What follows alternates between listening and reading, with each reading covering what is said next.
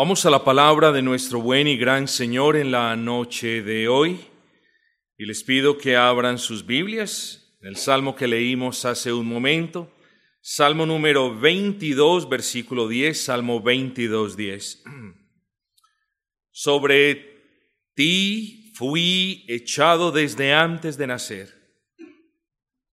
Desde el vientre de mi madre, tú eres mi Dios. Salmo 22, 10. La segunda parte, desde el vientre de mi madre, tú eres mi Dios.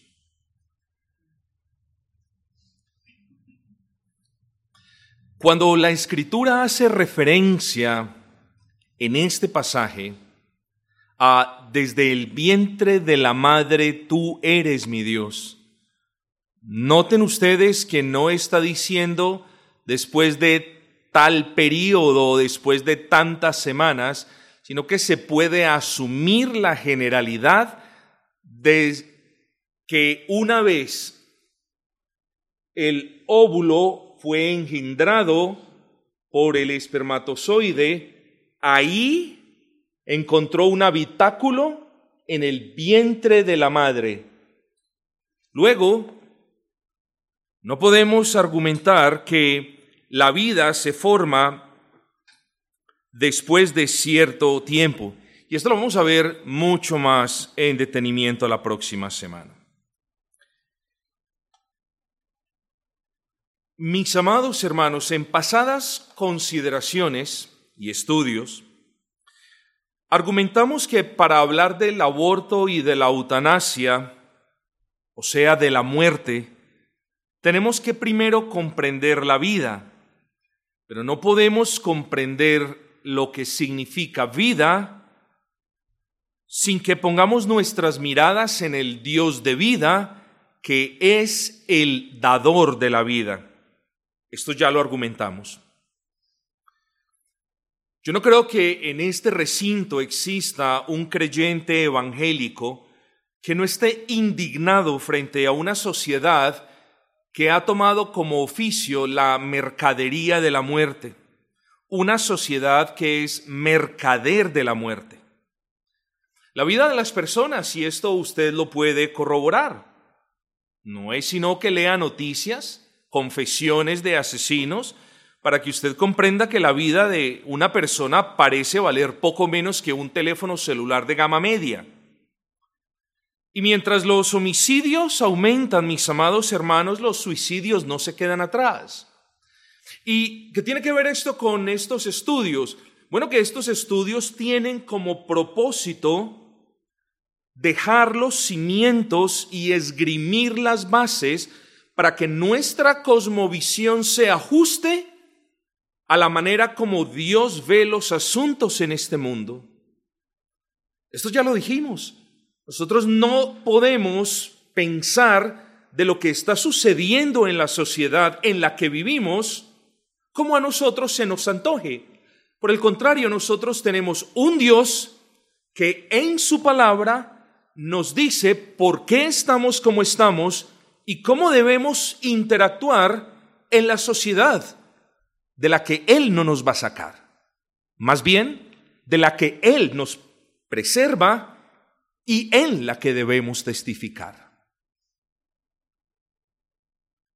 Pero como si lo anterior fuera poco, esta sociedad no contenta con la cultura de la muerte y de la violencia, ahora participa de manera activa en esa cultura de la muerte que a la vez rechaza. Yo quiero que ustedes vean un poquito la hipocresía de la sociedad en la que vivimos.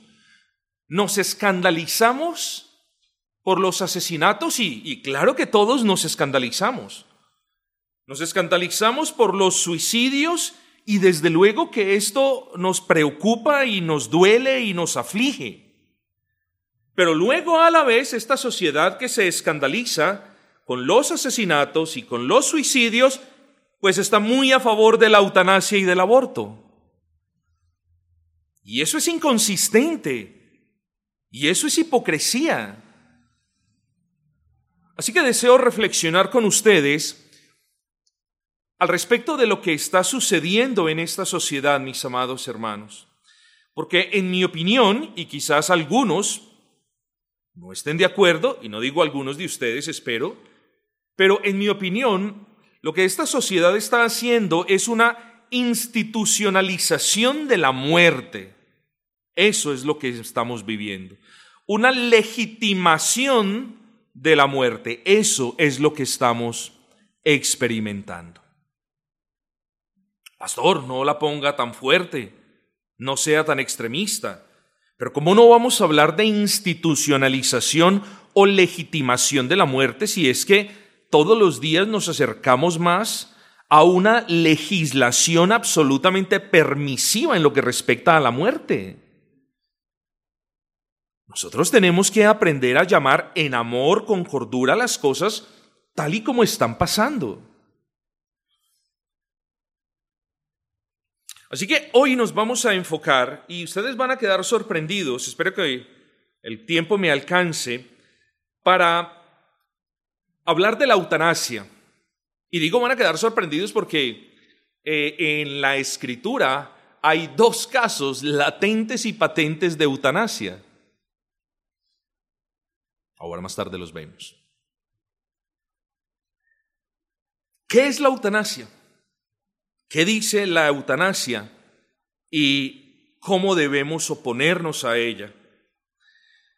Pues mis amados hermanos, el título que tenemos en este estudio es La sociedad amante de la muerte, dos puntos, la eutanasia. Hoy vamos a hablar de eso y la próxima semana, Dios permitiendo, vamos a hablar de el aborto.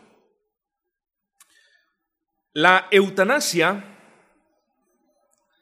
dicen algunas personas, es la terminación de la vida de un ser humano como un acto de misericordia frente a una enfermedad dolorosa e incurable que ese ser humano esté sufriendo.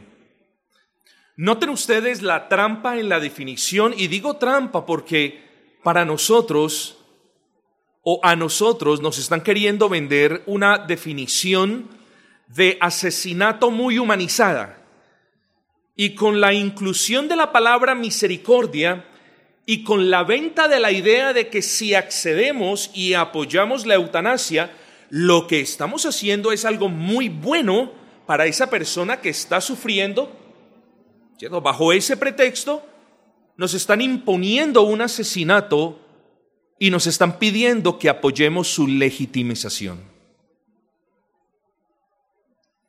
Pero otras personas definen eutanasia de manera diferente. Otros definen eutanasia como la terminación de la vida de una persona que padece una enfermedad incurable con el fin de que sufra. Otros simplemente como, oigan, como el acto de compasión que, que le ayuda a una persona a no alargar la muerte cuando médicamente no haya nada que hacer. Noten ustedes, estimados hermanos, que en cada una de estas definiciones encontramos cosas en apariencia buena, porque a quien no le gusta ser misericordioso, a quien no le gusta que Dios tenga misericordia con nosotros. En segundo lugar, a quien le gusta el sufrimiento. En tercer lugar, a quien le gusta, ¿cierto?, no ser compasivo o a quien le desagrada ser compasivo, que es lo mismo. Bueno, cada una de estas definiciones usa una de esas palabras y usando esas palabras se visten de mantos blancos cuando en realidad las ideas que soportan y que argumentan a favor de la eutanasia son absolutamente demoníacas y diabólicas, por decirlo menos.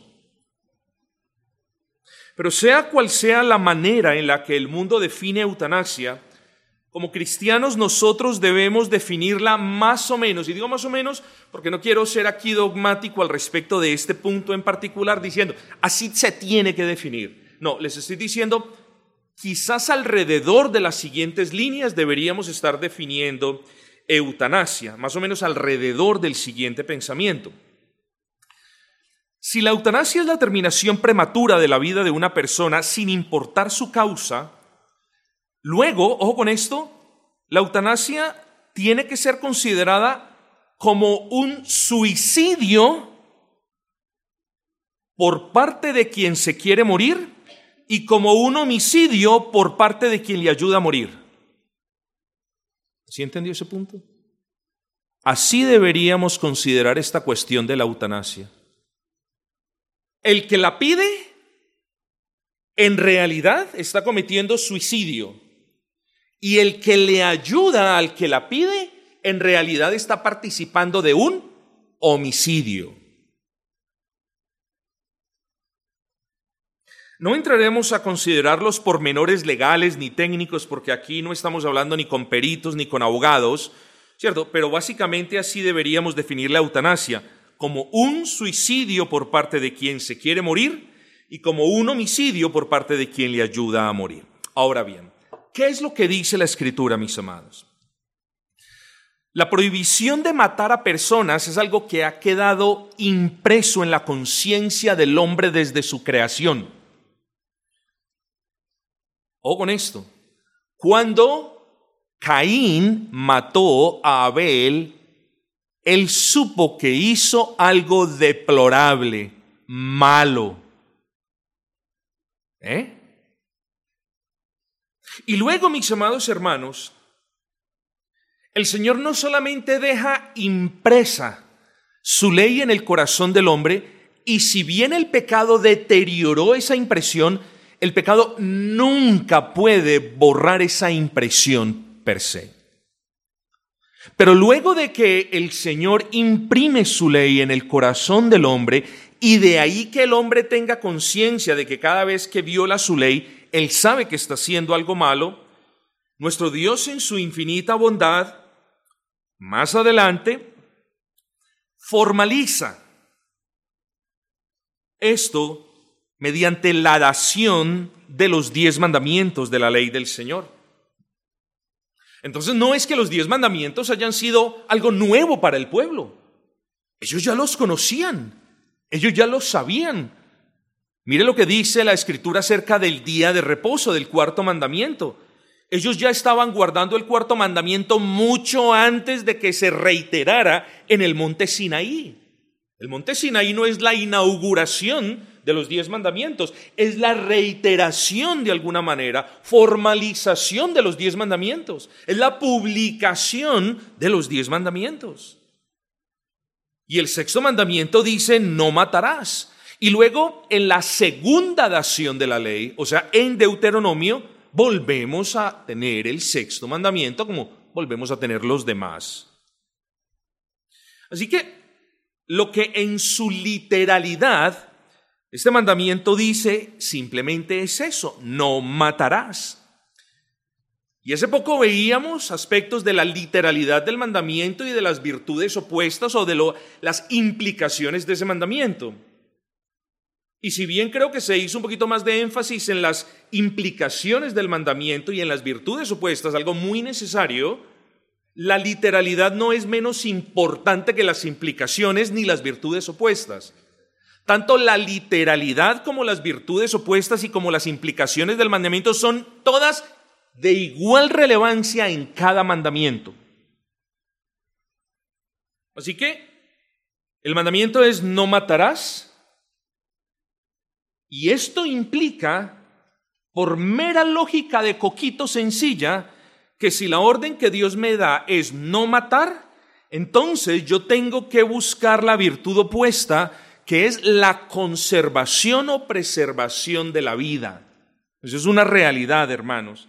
Así que el mandamiento, ah, y hay veces no lo podemos ver así, pero el mandamiento no solamente nos compele a nosotros, al pueblo de Dios, a obedecer al Señor, los mandamientos no son para el pueblo de Dios. Los mandamientos son para toda la raza humana. Por lo que la orden de Dios para con toda la raza humana, incluyendo la sociedad en la que nos encontramos, es no matar. Y podríamos hablar de ese mandamiento mucho más, pero luego con esa orden de no matar, a todos se nos ordena preservar la vida.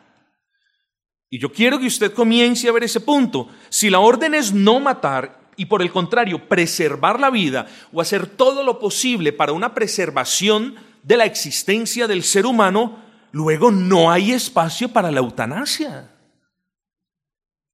Nosotros no podemos comenzar a razonar, pero pastor, es que usted no conoce la situación de Archibaldo, que está en una cama hace 10 años, si yo no la conozco. Y debemos pedirle al Señor que tanto como Él lo disponga, que ninguno de nosotros pase por una situación difícil. Es que ¿quién nos ha dicho que es fácil? ¿Quién nos ha dicho que es muy fácil para una familia cuidar de alguien que está en una cama? ¿O quién nos ha dicho que es fácil para una persona que todos los días su dolor va incrementando? Nadie nos ha dicho que es fácil. Nosotros no decimos que es fácil. Lo que nosotros tenemos que entender es que lo que dice la palabra del Señor es la regla suprema y suficiente que nos gobierna y que regula cuál debe ser nuestra postura al respecto de la vida de Archibaldo. Y lo que la ley del Señor nos está diciendo es que nosotros no podemos matar a Archibaldo, ni podemos ayudarle a morir a Archibaldo. Pastor, usted no entiende. No, no, no, no, puede que no le entienda. Yo le entiendo lo que dice la palabra del Señor, que es lo que importa, hermanos. Nosotros no podemos comenzar a humanizar las cuestiones. Claro que hay una empatía. Claro que sentimos de alguna manera el dolor, la preocupación y la carga. Claro que sí. Pero ninguno de nosotros, y eso lo vimos en el estudio pasado, tiene la potestad para tocar la vida del otro o para acortarla. Nadie, mis amados hermanos. Ahora bien, esa literalidad, no matarás, es precisa al respecto de qué es lo que está prohibido en el mandamiento. En el mandamiento está prohibido todo tipo de muerte salvo, salvo o con excepción de los siguientes tres casos.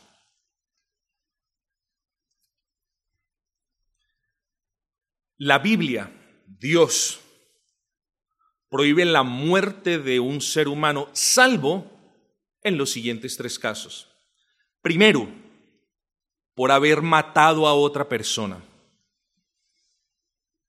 Hermanos, esto no es cuestión de si usted está de acuerdo conmigo, o si yo lo expongo bien, o si a usted no le parece, o si Dios nos llama a perdonar. Por supuesto que quien mata a una persona y pide perdón, le debemos perdonar, si ese es el caso. Pero aquí no podemos de nuevo tener unas cosmovisiones humanistas. Estamos todos aquí porque queremos ver qué es lo que dice Dios al respecto de un punto en particular. Aquí no estamos aborreciendo la raza humana. Amamos tanto la raza humana como Dios de alguna manera los ama de manera misericordiosa, que todos los domingos vamos y les proclamamos el Evangelio, que estamos buscando expandir los límites de la proclamación del Evangelio para pasar y salir de este barrio. Por supuesto que amamos la raza humana, pero el Señor lo deja muy claro. Después que Noé salió del arca, hay un pacto. Y hay una orden clara. Y Noé escucha las palabras del Altísimo que le dice, el que derramare sangre de hombre, por el hombre su sangre será derramada. Ah, pastor, pero es que eso es de, eso, eso imagínese, eso es del, del viejo pacto, del antiguo pacto. Eso ya no cuenta, pastor. Se equivocó. No. Lo que sigue a continuación en este versículo nos deja ver que esto es irrespectivo de si es el antiguo o el nuevo pacto. O con esto. ¿Por qué? Porque a imagen de Dios es hecho el hombre. Esa es la razón. Nadie aquí tiene una cultura de muerte, nadie está buscando organizar pelotones de fusilamiento. Bíblicamente hablando, el Señor no castiga a quien castiga con la muerte a alguien que ha derramado sangre humana. Si usted quiere conocer más al respecto, vuelvo y le insto a que usted vuelva a escuchar la consideración ética de la pena de muerte que dimos en una conferencia. Segundo caso, la muerte en una guerra justificada. Tercer caso, la muerte en defensa propia. Éxodo 22.2. Si el ladrón fuere hallado forzando una casa y fuere herido y muriere, el que lo hirió no será culpado de la muerte. Ahora es un problema, vivimos en una sociedad en la que quien se defiende en el seno de su hogar pasa por una cantidad de procesos judiciales que lo angustian y acaban con su vida, porque el impostor entró a su casa, los amenazó y el que tiene el derecho a la legítima defensa ahora es el del problema. Qué tristeza, hermanos, que si el impostor mata al señor de la casa, qué tristeza que vivamos en una sociedad en la que es muy probable que un juez de garantías lo saque. Qué tristeza que vivamos en una sociedad donde al inocente le toque probar que es inocente y donde al culpable, al impostor, se le crea más. Pero existe un cuarto punto. Entonces recordemos las, tres exclusiones. ¿eh? Cuando un hombre mata a un hombre, es decir, la pena de muerte por asesinato es legítima a la luz de la palabra. La muerte en una guerra justificada es legítima a la luz de la palabra. Y en tercer lugar, cuando en defensa propia se comete un asesinato, no se le debe culpar a quien así hace. Pero tenemos un caso, hermanos, que es el caso de las muertes involuntarias. Para quienes desafortunadamente mataban a una persona por descuido o por otra razón no intencional, existían unas provisiones especiales llenas de misericordia, conocidas como las ciudades de refugio. A estas ciudades de refugio podían huir aquellas personas que, por ejemplo, salían con su vecino, con su prójimo a cortar leña y en algún accionar del hacha entonces hiere de muerte a la otra persona. ¿Qué sucedía? Esa persona de inmediato tenía que huir a la ciudad de refugio. Esto es una excepción muy particular y muy misericordiosa, de tal manera, hermanos, que volvemos a hacer énfasis. Solamente hay tres causales legítimas cuando hablamos de la terminación de la vida de una persona. Y es cuando la persona ha asesinado, cuando la persona es muerta en un combate justificado, en un combate ético, y en tercer lugar, cuando hay un muerto por defensa propia. Entonces, una cosa debemos tener muy, pero muy clara, y es esto, mis hermanos. El sexto mandamiento prohíbe cualquier tipo de muerte que no esté arropada por los anteriores casos. Por lo que propiciar la muerte de alguien, ayudar a alguien a morir o participar en la muerte de alguien es algo que Dios condena y Dios lo condena porque Dios lo prohíbe en su palabra. Una vez más, mis amados, ustedes son llamados a tener la escritura como norma suprema de fe y conducta y también les recuerdo que no podemos ceder frente a estas definiciones psicológicas, humanistas y progresistas que nos quieren meter hasta por los ojos, hermanos. A usted quizás le pueda parecer dura esta palabra, pero las palabras de la Biblia y sus enseñanzas no fueron diseñadas para que las juzguemos, mis amados hermanos. Nada de la escritura fue diseñada para que usted opine o piense o juzgue. Nosotros somos los llamados, hermanos, a, obedecer estas cuestiones. Estamos en una sociedad luego progresista y amante de la muerte porque es aborrecedora de Dios. Una sociedad que legitima la muerte, pero que sí persigue a quienes defendemos la vida y el derecho a la vida, tratándonos, tildándonos de extremistas fanáticos, así nos llaman. Ustedes no comprenden. Y siempre son los argumentos ofensivos. ¿eh? Yo creo que en toda honestidad ellos son los extremistas fanáticos. Ellos son los que están empecinados en la muerte. Ellos son los que aborrecen al Señor. Ellos son los que están en un extremo de la gama del pecado y aman la muerte en sus diversas manifestaciones. Así que lo tenemos que dejar en claro, hermanos. Cuando hablamos de eutanasia, incluso a petición de la persona, nadie tiene potestad para terminar la vida de esa persona ni para ayudarle a esa persona a terminar con su propia vida. Nadie tiene.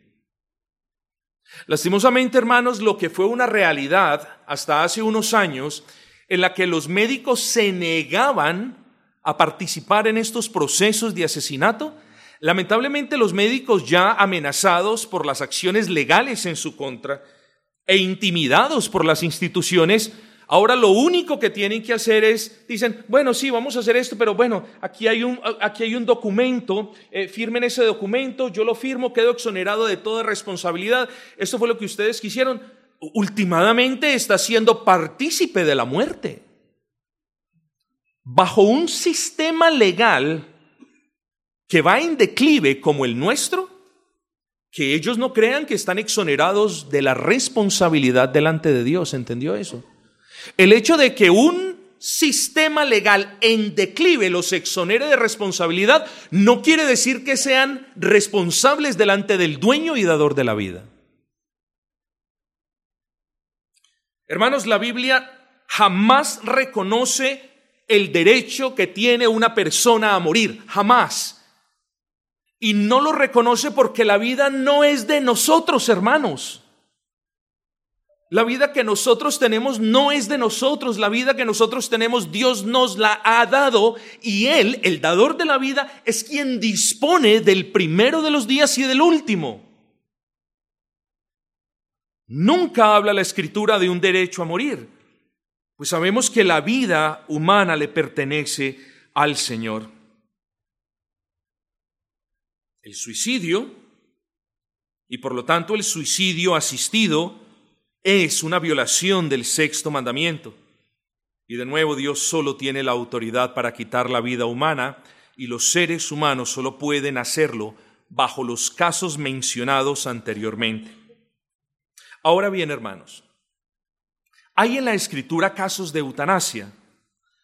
Creo que hay dos casos de eutanasia y cada uno de ellos muestra los dos argumentos principales a favor de la eutanasia. Le voy a hacer una advertencia que se la voy a repetir tres veces. Bueno, dos veces. Se la voy a decir una ya aquí y se la voy a repetir dos veces.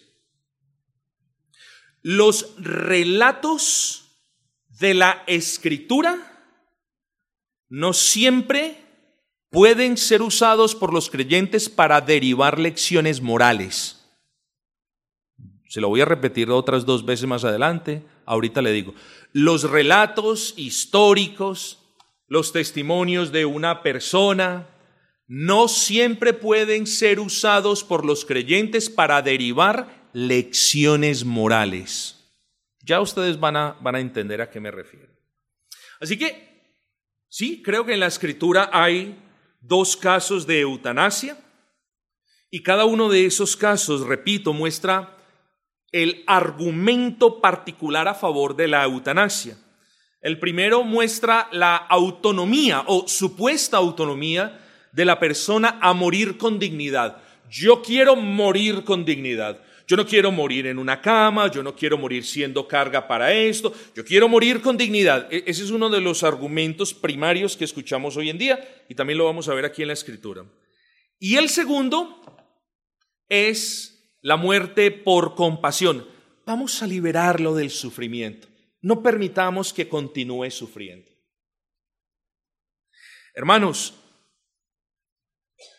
quiere decir que la eutanasia es justificada por la palabra del Señor, o que la palabra del Señor se contradice, o que yo estoy de alguna manera contradiciéndome al haber empleado los últimos 29 minutos y 11 segundos diciéndole que la eutanasia bajo ninguna perspectiva, bajo ningún disfraz, bajo ninguna argumentación humanista que lo pongan es permitida. O sea, me contradigo, nos equivocamos, se contradice la escritura, ¿qué es lo que está pasando? Aquí es donde viene la primera repetición. Lo, lo que estos pasajes nos enseñan es que de una narrativa histórica no debemos y no podemos derivar principios morales. Se lo voy a ejemplificar para que usted lo entienda. La escritura nos dice que Abraham mintió cuando entraba a Egipto para salvar la vida de su esposa. ¿Es eso correcto? Bueno, entonces nosotros no podemos decir, ah, yo puedo mentir porque Abraham mintió. Eso es lo que me refiero. El hecho de que a Dios le haya placido dejar en la escritura que Abraham mintió, no nos da la libertad de que nosotros podamos mentir. O la escritura no nos dice que Pedro desenvainó su espada y le cortó la oreja al siervo del sumo sacerdote. Ah, pues yo también hice lo mismo. Este me está molestando y por eso yo caigo, yo cargo mi navajita aquí, porque si alguien me molesta, yo saco mi navaja y lo rayo. No, son narrativas históricas, están allí para que aprendamos, no para que las usemos como una enseñanza moral para nosotros. Todo lo que quedó plasmado en la escritura es útil para nosotros pero no todo lo que quedó plasmado en la escritura es un ejemplo de vida para seguir de parte nuestra. O vamos a seguir los ejemplos de los que fornicaron y adulteraron, simplemente porque está en la escritura. O vamos a seguir el ejemplo de, de Jacob, que hizo lo malo, simplemente porque está en la escritura. Entiendan eso, no podemos razonar así, hermanos. Así que consideremos el primer caso. El caso que argumenta que el hombre es autónomo para determinar en qué momento de su vida le pone fin a su vida porque quiere morir con dignidad. Aquí estamos hablando de una dignidad aparente. Abimelech, creyéndose herido de muerte, con el cráneo fracturado tras ser golpeado en la cabeza por una piedra de molino, le pide a su escudero que lo mate. Su solicitud es concedida y el líder se salva así de la indignidad de ser asesinado por una mujer. Es verdad que la escritura nos, dice que la, la muerte se ve como una retribución justa, por el asesinato por parte de Abimelech de sus hermanos, pero no se nos dice qué pasó o si pasó algo o si no pasó con el escudero que lo mató. Aquí el punto, hermanos, para que quieran, para que aquellos que quieran mirar ese pasaje, está en Jueces capítulo 9, versículos 50 al 55. Jueces 9, 50 al 55. Así que en este primer caso, podemos ver eso de quiero morir con dignidad. La dignidad del dignatario es lo que importa. Yo escojo cuándo me muero. Por favor, ayúdeme a morir. Quiero morir como un hombre. Bueno, hermanos, algo similar sucede con ese tipo de argumento entre quienes em, abogan por la eutanasia. Una muerte con dignidad, dicen ellos. ¿Dignidad? ¿Acaso es indigna la vida de un ser humano? El hecho de que el ser humano sufra no hace indigno al ser humano. O con eso. El hecho de que un ser humano sufra no hace indigno al ser humano. Si por indigno el mundo nos quiere vender la idea de que la persona tiene derecho a morir en paz, en tranquilidad, entonces, mis amados hermanos, hablamos dos lenguajes muy diferentes. El hombre no tiene el derecho a terminar con su propia vida ni a pedirle a otro que termine con la vida, ni otros tienen el derecho de participar en estas cuestiones sobre pretexto de una muerte digna.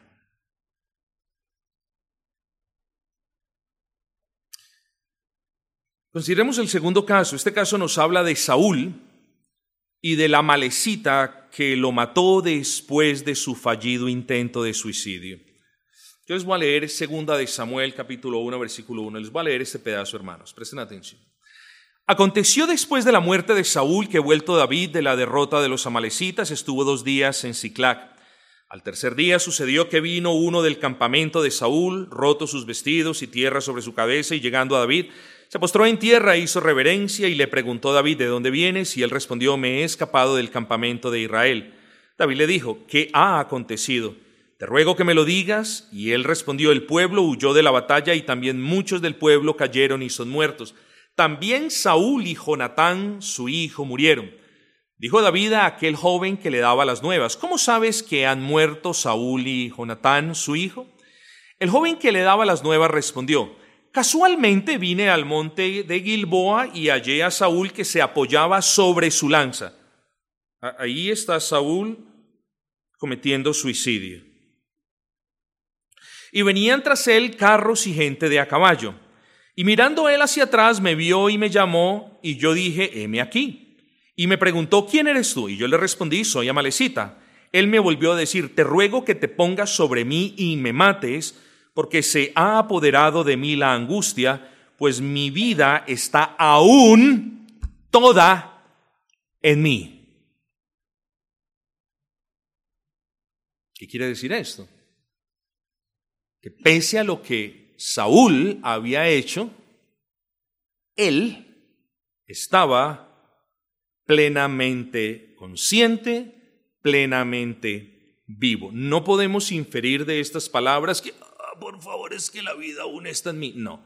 Aquí tenemos a un hombre que le está diciendo a otro, mire, acabé de hacer esto, pero, pero todavía la vida está en mí. Yo entonces me puse sobre él y le maté porque sabía que no podía vivir después de su caída. Y tomé la corona que tenía en su cabeza y la argolla que traía en su brazo y las he traído acá mi señor. Entonces David, haciendo de sus vestidos, los rasgó y lo mismo hicieron los hombres que estaban con él.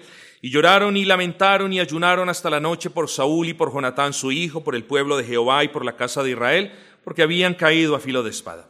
Y David dijo a aquel joven que le había traído las nuevas, ¿de dónde eres tú? Y él respondió, yo soy hijo de un extranjero amalecita. Y le dijo David, ¿cómo no tuviste temor de extender tu mano para matar al ungido de Jehová? Entonces llamó David a uno de sus hombres y le dijo, ve y mátalo. Y él lo hirió y murió. Y David le dijo, tu sangre sea sobre tu cabeza, pues tu misma boca atestiguó contra ti diciendo, yo maté al ungido de Jehová. Hermanos, David nos está enseñando, ya con esto termino, la correcta interpretación de las acciones de este hombre amalecita en estas palabras. David entiende que lo que hizo el amalecita con Saúl no fue librarlo del dolor o aliviar su sufrimiento, sino que dice, lo mataste. Y ese es el punto. Nosotros los creyentes, hermanos, cuando venimos al pasaje de Abimelech, encontramos a una persona orgullosa que cree tener la potestad de acabar con su propia vida para morir dignamente, no sea que se diga una mujer me mató con una piedra. Y luego venimos al caso de Saúl, en la que encontramos a una persona, sí, sufriendo, pero con plenitud de vida, a otra que le ayuda a morir y la escritura despeja toda duda y nos dice, eso no fue eutanasia, eso no fue un acto misericordioso. Si Dios lo hubiese visto como un acto misericordioso, aquí hubiese quedado consagrado, quizás por medio de, David, diciendo, hiciste misericordia, oh te lo agradezco. Hombre, donde eso hubiese quedado así, ahí sí que podemos nosotros decir, que aquí hay un principio o un ejemplo para seguir. Pero no quedó así. Quedó registrado como una muerte, como un asesinato.